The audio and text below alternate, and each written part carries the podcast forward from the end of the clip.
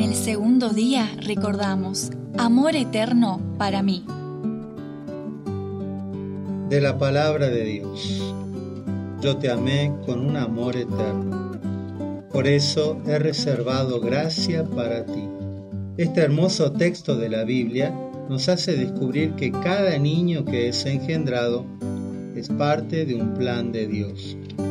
Por eso, aunque sus padres no lo hayan esperado, aunque haya sido concebido sin quererlo, el Padre Dios sí lo espera, el Padre Dios sí lo quiere.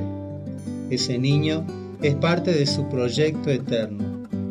Es hermoso pensar que la vida de ese niño ya existía en el amor eterno de Dios cuando nadie lo imaginaba. Pero además Dios dice, he reservado gracia para ti. Eso quiere decir que el Padre tiene un proyecto, un plan para toda la eternidad, porque ese niño pequeño que se está formando en el seno de su madre está llamado a la vida eterna con Dios. Ese niño tuvo un comienzo, pero ya no tiene fin, ya es eterno. No sabemos cuántos días vivirá en esta tierra. Podrá ser un mes, podrán ser cien años, pero más allá de esto, ese niño está llamado a la eternidad. No es un vegetal, no es un animalito, es un ser humano que no se acabará cuando muera su cuerpo. En otra parte de la Biblia, Dios dice, antes de formarte en el vientre de tu madre, yo te conocía. Antes que nacieras, yo te tenía consagrado. Cada niño está en el corazón de Dios desde siempre. Por eso en el momento en que es concebido, se cumple un proyecto eterno de amor infinito.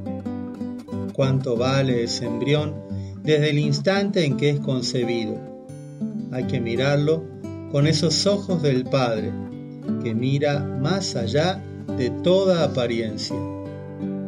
Oración.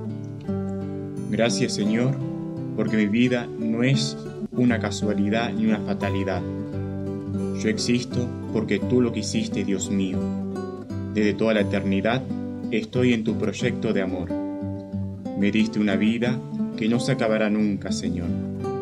No sé cuántos días tendrá mi vida en esta tierra, pero ya soy eterno, mi existencia no tiene fin, y también habrá un lugar para mí en el cielo. Qué grande es tu amor, mi Dios.